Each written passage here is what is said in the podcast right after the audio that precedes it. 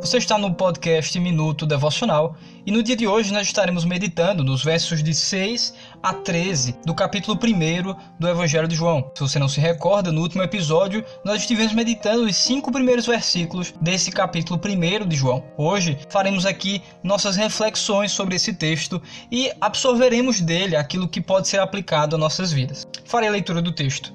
Houve um homem enviado de Deus, cujo nome era João. Este veio para testemunho, para que testificasse da luz, para que todos crescem por ele. Não era ele a luz, mas para que testificasse da luz. Ali estava a luz verdadeira, que ilumina a todo homem que vem ao mundo. Estava no mundo, e o mundo foi feito por ele, e o mundo não o conheceu. Veio para o que era seu, e os seus não o receberam.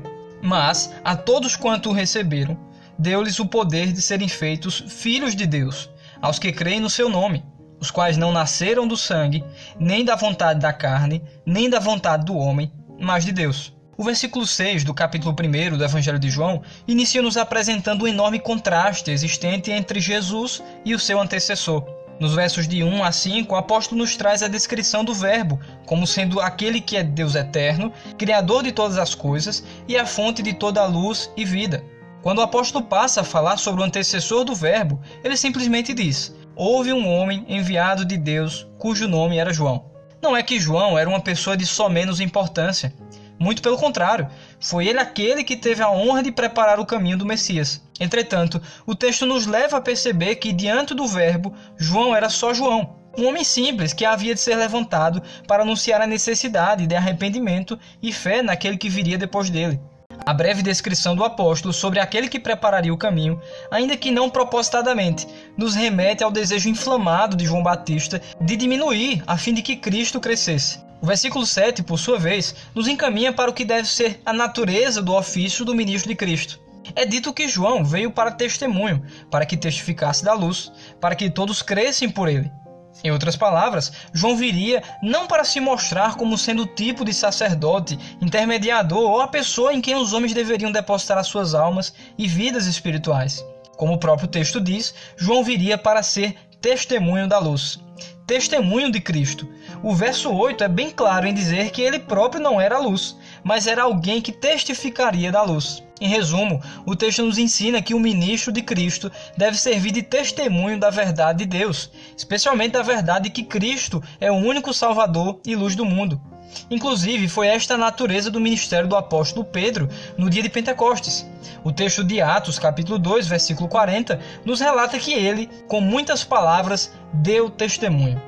Do mesmo modo, Paulo serviu de testemunho, pois segundo está escrito em Atos capítulo 20, verso 21, testificou tanto a judeus como a gregos o arrependimento para com Deus e a fé em nosso Senhor Jesus. E aqui podemos expandir a aplicação do texto, a fim de nos incluir como testemunhas de Cristo. A semelhança dos ministros do Evangelho, devemos também servir de testemunho de Cristo e, assim como João, devemos ter o desejo diário de fazer com que Cristo cresça em nossas vidas até que sejamos esvaziados de nós mesmos. Portanto, estando nós rodeados de tão grande nuvem de testemunhas, sejamos testemunhas de Cristo. O texto segue nos falando no versículo 9 acerca da verdadeira luz. Ora, como disse um teólogo, Cristo está para os homens, assim como o sol está para o mundo. Jesus é o centro e a fonte de toda a vida, saúde e beleza existente nesse mundo. Também como o sol, sua luz brilha e é acessível a todos os homens. Por esta razão é que as pessoas não podem eximir-se da culpa de amarem mais as trevas do que a luz. A verdade é que, quer o homem veja, quer não, Cristo é o verdadeiro sol e a luz do mundo. Não existe nenhuma outra luz para os pecadores a não ser Jesus. Seguindo nos versos 10 e 11, meus irmãos, de acordo com o apóstolo, mesmo que Cristo tenha sido o criador de todas as coisas junto ao Pai, o mundo não o conheceu. Mesmo que Cristo tenha sido aquele que libertou os hebreus do cativeiro egípcio, estes não o receberam. E a resposta para que isto seja assim nos é dada pelo apóstolo Paulo, segundo o qual os homens adoraram e serviram a criatura em lugar do Criador. Pensemos no quanto obscureceu-se o coração do homem, a ponto dele desejar e amar as trevas em detrimento da luz. De fato, não conhecer aquele que é descrito como a luz do mundo, ou seja, não recebê-lo, é prova cabal da corrupção que encharca o coração do homem natural.